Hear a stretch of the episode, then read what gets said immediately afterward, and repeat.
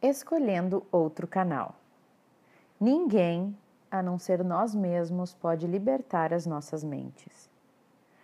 Frase de um banner na homepage do Green Living, um site canadense dedicado a fornecer informações sobre produtos orgânicos saudáveis e ecológicos. O propósito deste livro é libertar você da prisão das suas ilusões ajudá-lo a colocar de lado o roteiro que você acredita que seja a realidade. A boa notícia é que você não precisa mudar o seu comportamento. Tudo o que você precisa fazer é mudar a sua mente. Para o caso de você não ter entrado no site de nenhuma livraria recentemente, existem agora mesmo bilhares de livros sobre como transformar o seu corpo. Na minha última contagem, o Bumbum possui nada mais, nada menos do que 678 livros que prometem deixá-lo bem firme. Mas, pelo que sei, não há um livro só sobre como deixar a sua mente em forma. E, no entanto, a sua mente, como todos os caminhos neuronais já previamente estabelecidos e mal compreendidos, é a raiz de todos os seus problemas.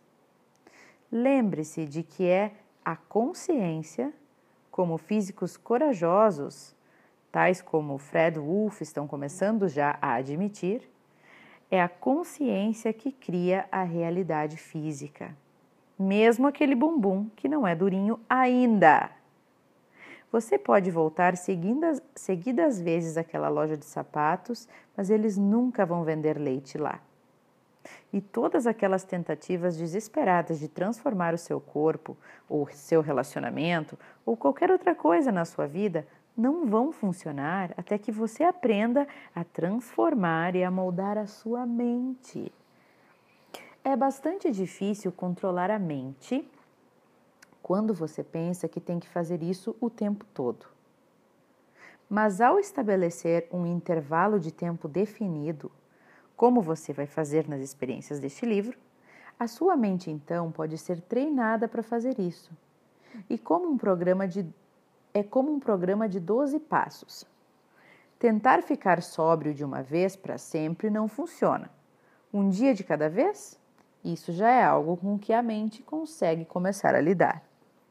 Todas as experiências deste livro levam 48 horas ou menos são apenas dois dias em toda uma vida. Mesmo uma mente bem fraquinha pode se comprometer com isso, não é?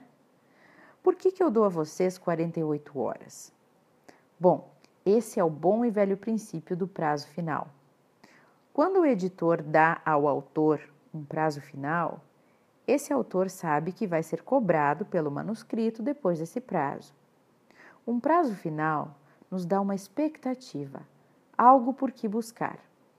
Quando você está na estradinha desconhecida, procurando pela caixa do correio verde, onde deve vir, onde deve virar à esquerda para seguir em direção à casa da pessoa com quem você vai se encontrar pela primeira vez, ajuda saber que a caixa está a uns 10 quilômetros da última saída. Do contrário, você começa a se perguntar se já passou pela caixa do correio e muitas vezes acaba voltando antes da hora. O prazo final sem, simplesmente faz você prestar atenção. Uma vez pedi um conselho para saber se eu devia ou não começar a escrever um freelancer, como escrever como freelancer em tempo integral. Eu estava trabalhando numa empresa 20 horas por semana e escrevia paralelamente. Eu realmente gosto da empresa onde eu trabalho, eu disse, mas tenho esse sonho, você entende? De ser escritora freelancer em tempo integral. Não é que eu não goste de escrever cartas de captação de recursos financeiros. É que eu quero poder contar as minhas próprias histórias, sabe? Escrever sobre coisas que estão aqui dentro, no meu coração. E o que é que você acha disso? Eu já estava recebendo muitos trabalhos. Grandes revistas de circulação nacional me procuravam fiz novos contatos. Havia um certo interesse nas ideias para as colunas que eu apresentei. Isso já seria resposta suficiente para muitas pessoas. Mas eu sou incisiva. Eu queria um sinal inquestionável. Tá bom, continuei. Preciso de um sinal para que não possa ser interpretado como uma mera coincidência. Além disso, Eu estou me impondo a um prazo específico. Eu preciso ter uma resposta concreta nas próximas 24 horas. No dia seguinte, eu fui demitida. No outro momento, quando o trabalho como freelancer estava indo meio devagar, comecei a mandar currículos, algo que eu só faço quando eu entro em pânico mesmo. E como era de se esperar, me ofereceram um emprego dentro de algumas semanas. A oferta: escrever material de marketing para uma empresa de ônibus local. Eu não disse que me ofereceram um emprego interessante em algumas semanas. Pagava mais do que jamais tinha recebido em toda a minha vida. Como é que eu poderia não aceitar naquele momento? Eu estava mesmo preparada para renunciar à minha carreira de escritora freelancer? Será? Novamente, pedi um sinal bem claro e eu precisava recebê-lo em 24 horas, porque nesse prazo eu teria que dar uma resposta ao meu provável futuro empregador. Na manhã seguinte, a revista para a qual eu sonhava em trabalhar me ligou para me passar um trabalho. Desliguei o telefone, vibrei e fiz uma daquelas dancinhas que os jogadores de futebol fazem quando marcam um gol.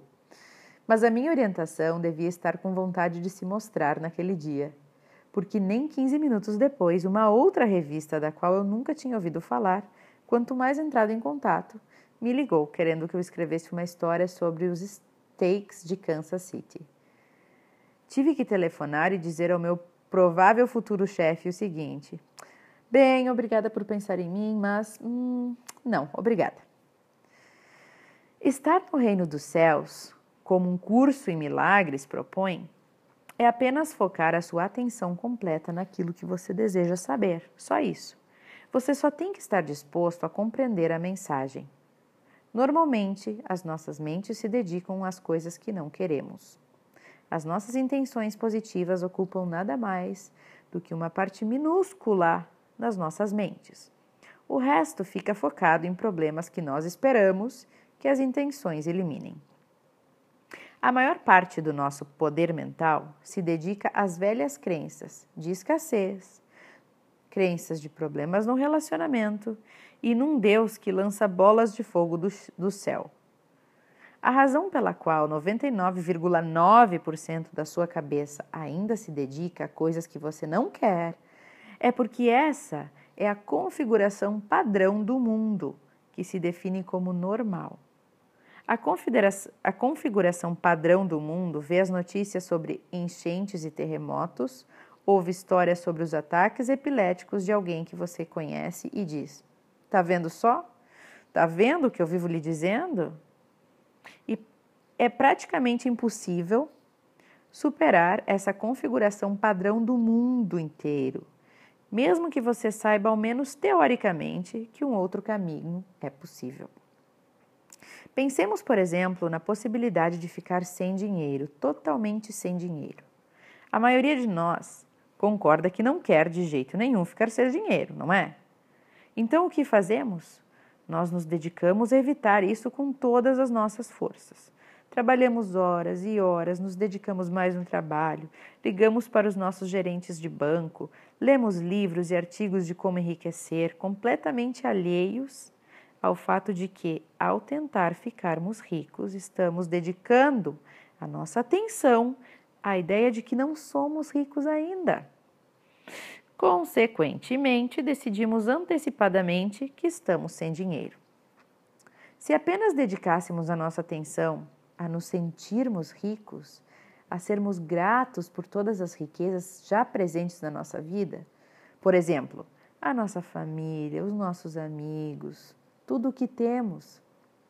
Aí então, a ideia da possibilidade de ficarmos sem dinheiro desapareceria.